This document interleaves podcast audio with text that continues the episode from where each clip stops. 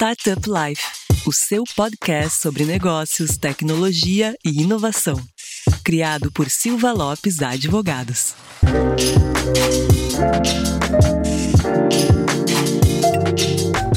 Fala galera, eu sou a Cristiane Serra e esse é o seu podcast Startup Life. E hoje quem está aqui comigo é a minha parceira Daniela Fröner. Dani, bem-vinda de novo. E aí, Cris, mais uma vez aqui juntas nessa missão de podcast. Mas agora um episódio diferente, é a primeira vez que eu participo um desse tipo, hein? Ah, vai estrear então aqui no episódio Minha Jornada. Exatamente. Então, fala galera, aqui é a Daniela, mais uma vez podendo participar com a Cris. E muito feliz de estar aqui de novo, Cris. Obrigada por dropar o lá e me chamar. e esse episódio é super especial, né, Dani? Porque a gente está no mês da mulher. Isso aí. Então a gente não podia deixar de apresentar uma empreendedora aqui no Minha Jornada. Minha Jornada, para os ouvintes que ainda não estão bem familiarizados, ele vai ao ar sempre na primeira sexta-feira de cada mês. Então a gente abre o mês de março com um episódio especial como uma mulher empreendedora de destaque. Mas antes a gente revelar quem é a nossa participante, lá vai aquele nosso recado importante. Não esqueça de acessar o portal startuplife.com.br para notícias e informações sobre o ecossistema e também nos seguir no Instagram, StartupLifeOficial, nos seguir no Spotify ou na sua plataforma de preferência. Dani, dado o recado, conta pro pessoal quem é a nossa perfilada de hoje. Bom, Cris, hoje vamos apresentar a história e a trajetória da Adriana Bombassar, cofundadora e CEO da Fast Build. Bem-vinda, Adriana. Obrigada pelo convite, muito feliz de participar aí do Startup Life com vocês.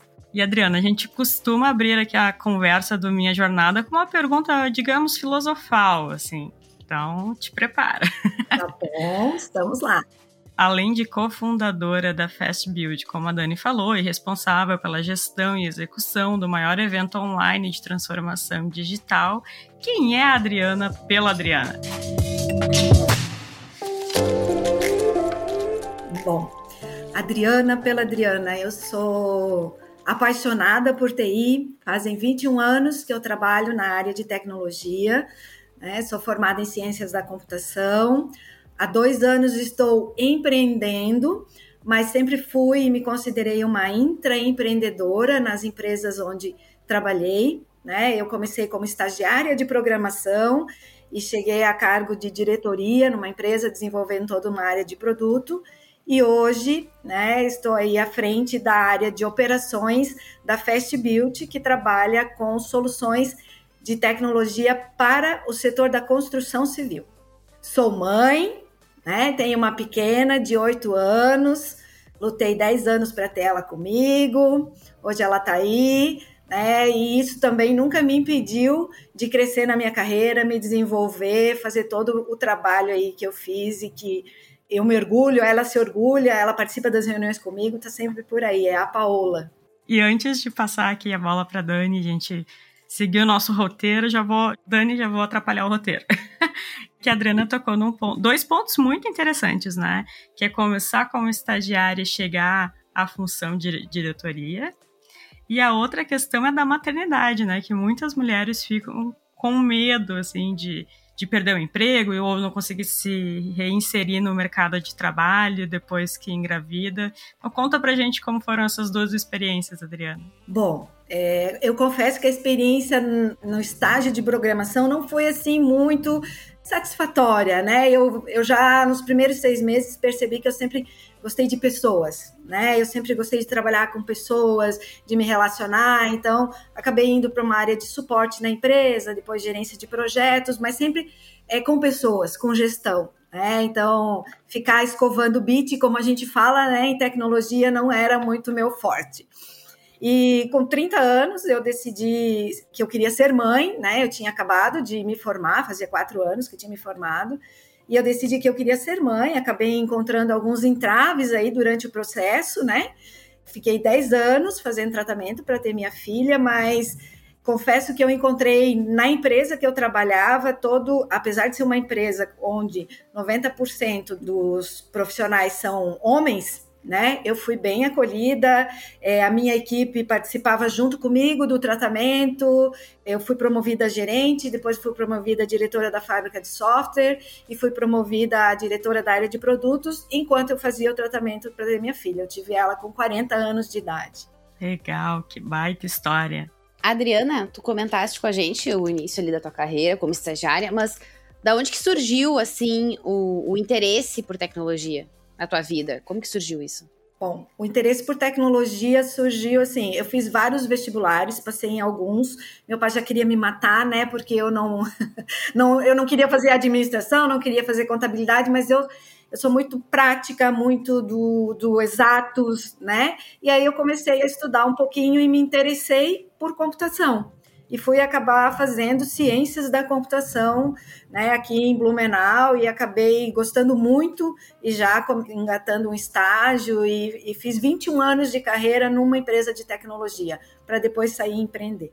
E Adriana, qual foi o momento assim que tu pensou que tu queria empreender assim? Qual foi a virada de chave? Bom, eu já tinha 21 anos dentro da mesma empresa, apesar de estar sempre galgando, né, vários cargos, estar tá me desenvolvendo. A última área é, a gente trabalhou como uma unidade de negócio, então eu acabei aprendendo, fazendo um job rotation nessa área, sem sair da cadeira de diretora, né? Então eu tive que aprender de marketing, tive que aprender de gestão, de administração, de contabilidade, lançamento de produtos, tudo isso eu fui aprendendo. Mas aí chega um momento que tu diz assim, tá, e agora? Né? O que eu vou fazer? Para onde eu vou? E aí eu havia palestrado num evento da Fast Beauty Experience, né, como patrocinadora na outra empresa, e o Jean, é, que é meu sócio, acabou me chamando para a gente tomar um café. Né? E aí, até a Sabrina, eu brinco, a Sabrina que trabalha comigo, eu falei, Sabrina, como é que eu vou tomar um café com ele? Eu não tenho muita coisa, né, para conversar com ele. Não, vai lá. E aí, no meio do café, ele acabou dizendo assim para mim: quer ser minha sócia? Nossa! Assim. Daí eu falei, peraí, deixa eu pensar um pouquinho, né? Deixa eu, deixa eu raciocinar, porque eu sou do número, eu preciso pôr os, numa planilha bem direitinho. e acabou que em julho de 2020 eu já era sócia da Fast Beauty, né? A pandemia estava aí a todo vapor. Né? Eu me desliguei da outra empresa dez dias antes de dar o lockdown total. E acabei empreendendo aí com o Jean. Hoje a gente já está aí né, em seis estados brasileiros, já estamos aí chegando na marca dos 40 clientes e trabalhando cada vez mais apaixonada, né? Eu, eu gosto da área de desenvolvimento, a solução é comigo, né? Eu gosto de estar no meio dessa muvuca da tecnologia. E conta para nós quais foram os principais desafios que tu teve ao longo desses 21 anos. A gente dizer que o mercado de tecnologia é difícil para mulher, a gente é, é chover no molhado, né? Mas também é necessário a gente ter esses pontos sempre ressaltados para a gente não, não desistir da luta. Então conta para gente quais foram os teus principais desafios, Adriana. Bom, eu acho que os principais desafios foram realmente assim eu gostava muito de pessoas, né? Eu vim de uma área totalmente exata, né? Era computação. Então, você fazer essa virada de chave do mundo zero e um para um mundo de pessoas, de gestão, de coordenação, ele é diferente, né? Eu costumo dizer assim, poxa, cada um de nós tem um botãozinho que faz a gente funcionar diferente. Você saber a maneira como você vai conduzir as coisas foi bem difícil, né? Liderar uma equipe 100% masculina não é fácil.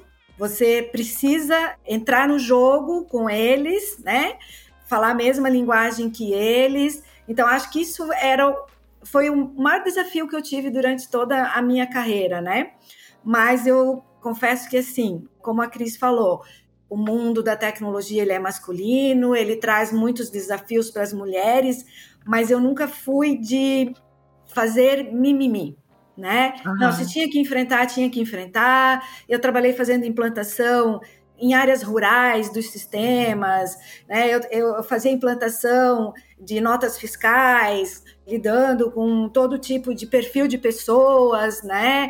Os sistemas não funcionavam, eu atendia de madrugada, né? Saía para atender a fábrica de madrugada, porque tinha parado todo o processo produtivo.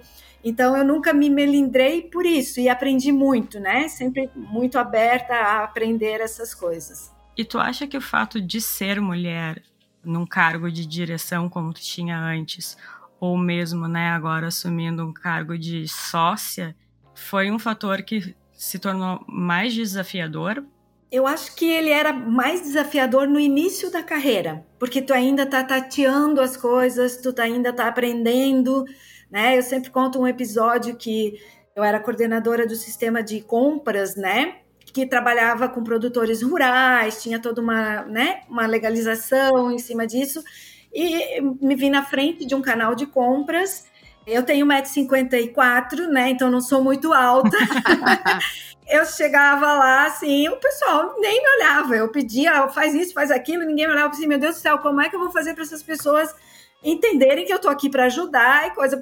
Pensei, fui para casa, pensei, pensei. No outro dia eu voltei de terno para trabalhar num canal de compra e de salto alto. o pessoal, ô, oh, dona Adriana, eu pensei, opa, pera aí que eu acho que eu achei algum caminho aqui, né? Então tu tem que ir se moldando em cada situação, né? Eu estraguei algum salto de sapato naquele canal de compra, mas acabei conquistando as pessoas e conquistando o respeito delas ao longo do tempo. Nos cargos de direção, eu acho que aí você já está um pouquinho mais calejada, né? Tu já aprendeu um pouquinho mais, tu troca, tu faz muito benchmark. Então, eu acho que assim, agora está inclusive sendo um diferencial até para minha empresa ter uma cofundadora mulher. Uhum.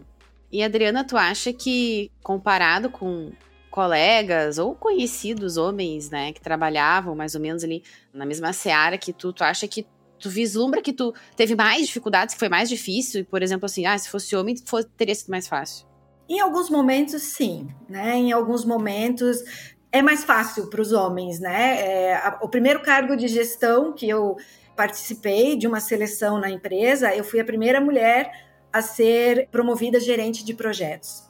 Né? E aí, em alguns momentos, eu tive que ter algumas conversas corajosas, como tem uma amiga minha que fala, né? Tive que chamar a equipe e dizer assim: Fulano, isso aqui está acontecendo porque é um problema do projeto ou porque é algo comigo?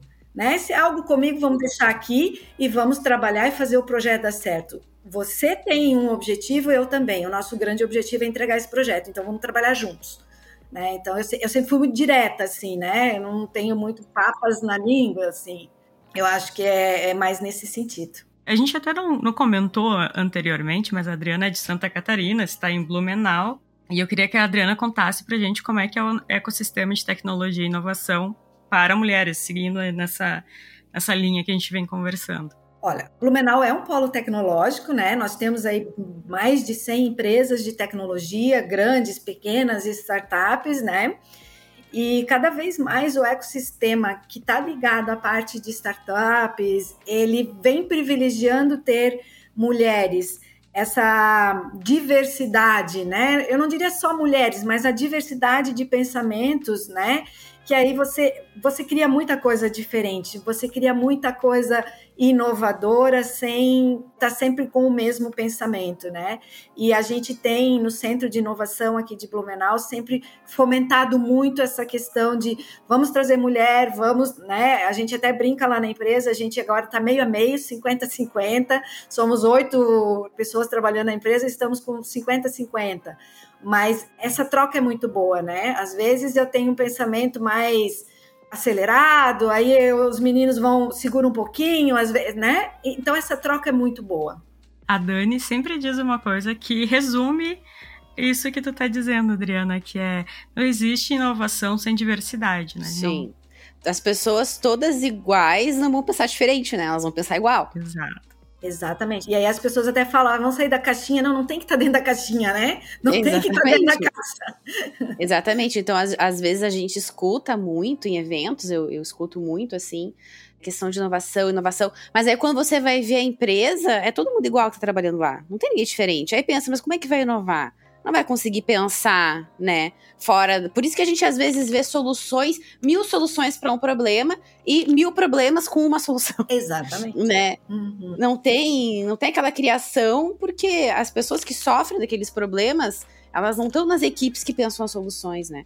A forma de tu conseguir resultados diferentes é trazer pessoas diferentes para conversa. Exatamente. É, eu, eu, concordo plenamente contigo, Dani, porque assim, até brinco com a minha equipe de desenvolvimento que hoje a maioria é homem. Né? Mas estou eu lá coordenando eles. Então eu sempre brinco com eles e digo, porque o perfil masculino ele é aquele perfil que vai e faz uma tarefa do início ao fim, né?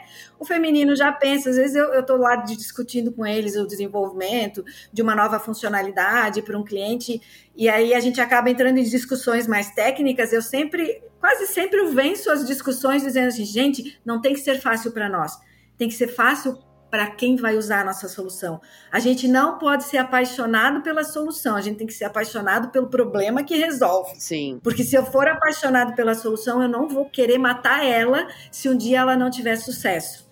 Né? E na parte de startups, a gente precisa errar rápido, fazer rápido, né? Para conseguir estar tá na frente, sempre. Um exemplo disso que tu tá falando, Adriana, que me marcou até quando fazia uma pós-graduação, que uma professora utilizou e eu achei assim incrível porque até então não tinha me dado por conta dele. E claro era uma aula de experiência do usuário. Ela falou sobre a página do Google do buscador. Se a gente parar para pensar não tem nada. Tem escrito Google e uma barra embaixo para tu escrever. E a professora falava justamente isso. A pessoa ela tá perdida. Se ela vai procurar alguma coisa no Google, ela tá perdida, ela tá confusa. Então não adianta enfiar 50 mil coisas ali naquela página que não vai funcionar. Tem que ser uma coisa que ela consiga utilizar.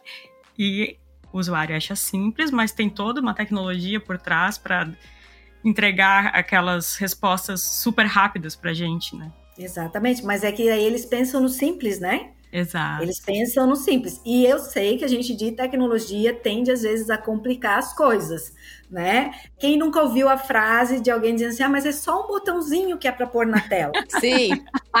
a gente de tecnologia vai lá, bota um botão, bota uma flor, bota uma não sei o quê, mais não sei o quê, e acaba complicando a vida de quem vai usar a solução que a gente tem, né? Então a gente precisa realmente pensar o simples. E Adriana, tu comentou sobre algumas dificuldades que tu enfrentou na tua carreira. E aí tu comentou assim: ah, eu, eu fui para casa né, nessa hora que tu contou antes e pensei, pensei no que poderia fazer melhor, e aí tu acabou indo, indo trabalhar de terninho. E aí eu queria te perguntar, assim, explorar mais como que tu resolvia, assim, os problemas de gestão que iam aparecendo, assim. Tu costumava ler livros, fez algum curso? Como que tu trilhou esse caminho e isso foi superando as dificuldades? Bom, eu fiz várias coisas. Eu adoro ler, né? Então tem vários livros que eu gosto, né? Um, um livro que é para mim é uma bíblia para mim chama Quinta Disciplina, que é uhum. é você ter a visão sistêmica de uma empresa, né? Ele até fala do exemplo do elefante, se tu vendar as pessoas e cada uma vai descrever a parte do elefante, mas não vê o elefante como um todo, né? Então eu gosto muito disso. Eu fiz vários processos de coach, fiz coach individual, fiz coach empresarial, fiz MBA em gestão de empresas.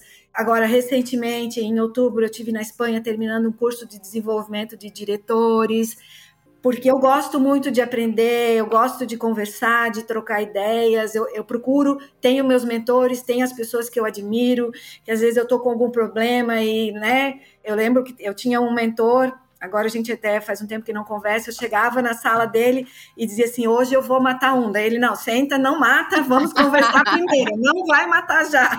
Então, e aí ali tu, né, tu consegue descarregar aquilo e aí tu consegue voltar a pensar e, e trabalhar, porque às vezes, né, entre uma reação tua uma boa noite de sono traz muito resultado. É verdade. Nada como dormir antes de tomar qualquer atitude. Nada como dormir antes de tomar qualquer atitude. E, e na gestão tu passa, tu passa por altos, por baixos, né? Já tive grandes sucessos em projetos, né, de você a empresa ser premiada internacionalmente, a gente trabalhar. Hoje cada conquista, cada cliente nosso é muito comemorado. A gente tem uma rotina que toda sexta-feira na nossa empresa a gente comemora, né? A gente toma um champanhe para comemorar grandes conquistas, pequenas conquistas. Então a gente eh, comemora desde todas as agendas que a nossa equipe faz para a gente demonstrar o produto, até novos clientes que estão chegando, né? Porque é o momento de você conversar, de você trocar ideias, de interagir com as pessoas, né? Não só no teu cargo de responsabilidades, porque eu costumo brincar com a minha equipe assim, nossa, a Fast Beauty tem muitos níveis hierárquicos, um só, né? Então, a gente tem papéis e responsabilidades que cada um tem que fazer suas entregas, mas a gente não tem nível hierárquico, então a gente senta e conversa numa boa. Sim. Puxando esse gancho, sobre a Fast Beauty. Adriano, poderia comentar com a gente mais como surgiu a empresa e principalmente como que foi a tua entrada, assim, como sócio da startup? Bom, a Fast Beauty ela surgiu em 2018. O meu sócio ele é engenheiro civil, era dono de construtora aqui em Blumenau. Ele foi convidado para ir num Startup Summit em Florianópolis e lá ele se descobriu com um mundo novo de tecnologias, de coisa, e ele voltou para cá e, meu Deus, eu trabalho com planilha, eu trabalho com isso, o mundo da construção. Eu não sei se vocês sabem, mas hoje o setor da construção civil no Brasil, ele é o último setor tecnologicamente falando em inovação. Né? Até o ano retrasado ele ainda ganhava do setor da pesca, hoje ele, né? Ele é um setor mais atrasado na tecnologia, até por conta das suas características, né? Porque ele é muito artesanal, cada empreendimento ele é uma planta fabril nova que o, o construtor, o empreendedor tem que fazer, então são todos os processos novos e tu colocar tecnologia ali não é fácil, né? E aí o Jean começou, ele queria trabalhar com a parte de relacionamento do cliente, e aí ele começou, desenvolveu, ele tinha o manual digital do proprietário, e quando a gente começou a conversar, eu já tinha ideias, né, de trabalhar toda uma parte de o relacionamento do cliente com a construtora do início ao fim da vida dele, que a gente espera que não tenha fim enquanto cliente da construtora, né? E fazer algo simples e fácil. E a gente foi conversando e discutindo, e hoje a gente tem um roadmap todo desenhado para realmente a gente conseguir fazer com que o, o, cliente da construtora ele seja o centro do negócio da construtora. Até no ano passado, eu, na minha palestra sobre relacionamento com o cliente na, no Experience, no Fast Build Experience, eu ainda brinquei, pessoal, eu queria saber quantos engenheiros, quando estão planejando um prédio, conversam com as crianças e com as mães das crianças para colocar uma brinquedoteca num prédio. Eu acho que ninguém, porque assim, as mães que têm crianças pequenas têm pavor da brinquedoteca, porque elas vão para a festa e ficam trancadas na brinquedoteca. Sim. As crianças não têm muito o que fazer, né? Então elas são excluídas. Eu falei, gente, tem que ser algo integrado, tem que pensar, né, diferente. Tem que pensar e realmente chamar o cliente para dizer o que ele quer. E Adriana, queria que tu contasse assim pra gente como é que foi essa passagem de funções, né? De diretora para empreendedora. Essa foi um desafio bem grande que eu ainda estou aprendendo, né? Porque quando você é diretora ou qualquer cargo que você tenha numa corporação, você tem teus pares, você tem regras, tá tudo definido, né? Você não, não invade nada porque tem gerências, tá tudo definido né? Você tem que executar ali, né? Trazer teu resultado e coisa. Quando você vai empreender, primeiro que, assim, é tudo contigo e com teu sócio, né? E aí, eu costumo brincar assim com o Jean. Jean, nós dois somos diretores de operação. Daí ele, por que, Adri? Porque onde tiver que operar alguma coisa na empresa, a gente vai operar.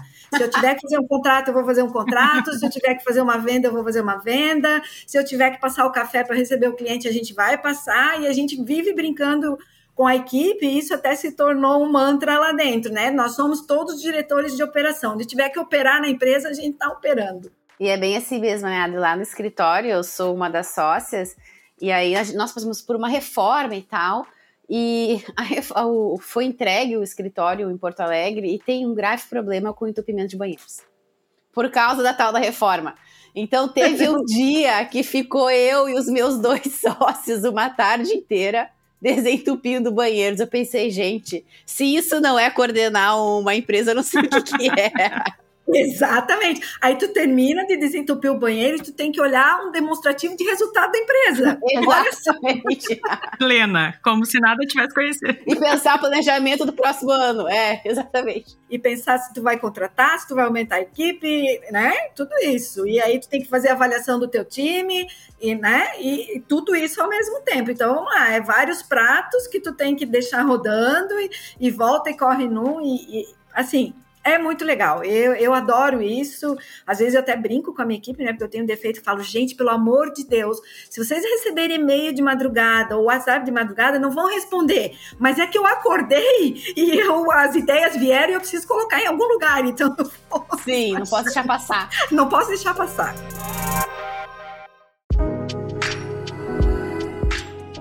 Falando então, Adriana, ainda no mercado de Construtec, ele tu contou pra gente um pouco do como funciona a Fast Build. Queria que tu contasse pra gente também como é que tá esse setor, setor de Construtec. Como é que tu lê ele no Brasil? Bom, o setor de Construtec, ele tá bem aquecido, né? Eu acho que o último levantamento da Terracota tem mais de 700 Construtecs e Proptecs, né? Em vários vários segmentos dentro da construção, porque são muitos processos para você atingir, para você melhorar, para você trazer inovação para esse setor. Então, ele é um setor que está bem aquecido. Hoje, as construtoras, inclusive, elas estão fazendo muitos programas né, de investimento, de trazer as startups para resolver os problemas, até porque se entendeu que se eu fizer um sistema enorme que vai atender toda a minha empresa, eu vou ser mais ou menos igual um pato, né? Eu não nado bem, eu não ando bem, eu não corro bem. E quando você é, trabalha e atua num problema específico, você tende a ser muito mais assertivo em resolver aquele problema. E aí, com a tecnologia facilitando hoje, né, você fazendo publicação de serviços e os serviços se interligando, tu não precisa ter uma única empresa para te resolver todos os problemas. Tu pode pegar especialistas de várias áreas para resolver os problemas e você vai fazendo as conexões e tendo, né, o teu o teu painel de controle ali dentro da construtora com os vários processos atendidos. E Adriana, para ti, quais incentivos faltam para que mais mulheres se tornem empreendedoras no setor das Construtex? Bom, eu acho que assim é a questão que a gente já comentou, que o setor da construção civil também é um setor majoritariamente masculino, né? Então tem Hoje a gente até encontra bastante mulheres nas demonstrações que a gente vai fazer, né, como coordenadoras, começando na parte de gestão, mas eu diria para ti que não chega nem a 20% de um quadro de profissionais. Então, o que falta realmente são os incentivos que a gente precisa ver nas empresas, que é, por exemplo, um incentivo que eu tive de sim, eu vou ser mãe, mas eu ainda sou produtiva, eu ainda consigo inovar, eu trago resultado para a empresa. Né? Se a minha filha vai na reunião comigo e, e fica lá sentadinha, ela não vai atrapalhar, ela vai trazer resultado, inclusive eu vou dar um resultado melhor.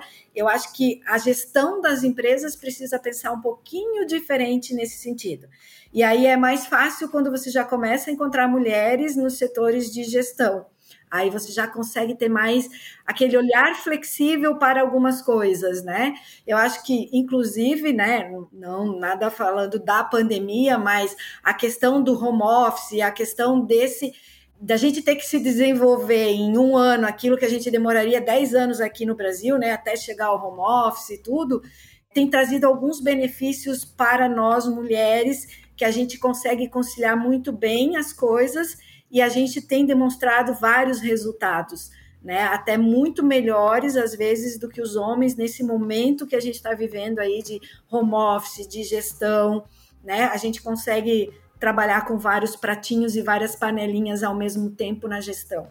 E Adriana, se tu fosse dar dicas para mulheres que querem começar a empreender, o que que tu diria para elas? Eu diria assim, não pensa muito, mete a cara, você vai dar conta, né? Se tiver que chorar, chora e procura as redes de apoio. Né? Eu acho que as redes de apoio da gente, a gente não usa, às vezes a gente não quer, porque a gente quer mostrar que a gente é super mãe, super mulher, super profissional, e a gente não é super nada. A gente, tendo as redes de apoio, né? Meu, cansei de pedir, ó, pro meu sócio, né, Jean, eu preciso que alguém cuide da Paola hoje. Aí ele, não, pode deixar, vamos arrumar alguém, porque preciso ir numa construtora, preciso ir para fora da cidade, né? É, eu fui fazer, terminar meu curso na Espanha, eu fiquei 15 dias lá e eu usei minhas redes de apoio aqui, porque, porque lá eu precisava pensar muito, lá eu tinha muita coisa para trazer para dentro da empresa, para trazer para minha vida, para melhorar. Então, assim, a gente dá conta né? E vamos as redes de apoio que elas são muito boas e fazem com que a gente cresça muito.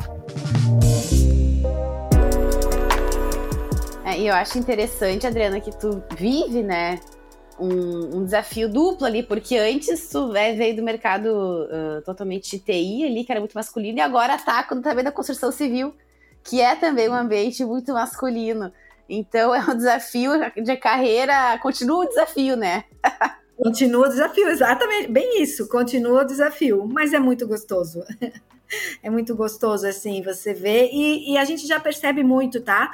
O respeito de todos os profissionais pelo trabalho que a gente desenvolve, né? Tanto que, assim, eu coordeno a área de desenvolvimento do produto. Então, eu vou discutir com as construtoras o que é bom, o que não é bom, entrar no roadmap do produto, né? E, assim, perceber o quanto tu é respeitado, o quanto a tua opinião que tem uma lógica, tem todo um desenvolvimento de um pensamento por trás, ele vai trazer resultados. E aí a questão de ser masculino, feminino, ser o que quer que não, ele não entra nesse jogo, né? Entra no jogo é o que tu tá entregando de solução, o resultado que tu vai dar. Exatamente. E sabe essa isso que tu comentou ali da rede de apoio, me lembrou assim a Cristina Juqueira do Nubank, ela, ela é ativa no Instagram, né? O pessoal manda umas perguntas, ela responde. E aí uma vez uma pessoa perguntou para fez uma pergunta para ela e eu, eu imagino que a pessoa que fez a pergunta para ela deva ser mãe. Porque ela perguntou assim: como lidar com a culpa? Porque a Cristina Juqueira tem três crianças, né? Três gurias.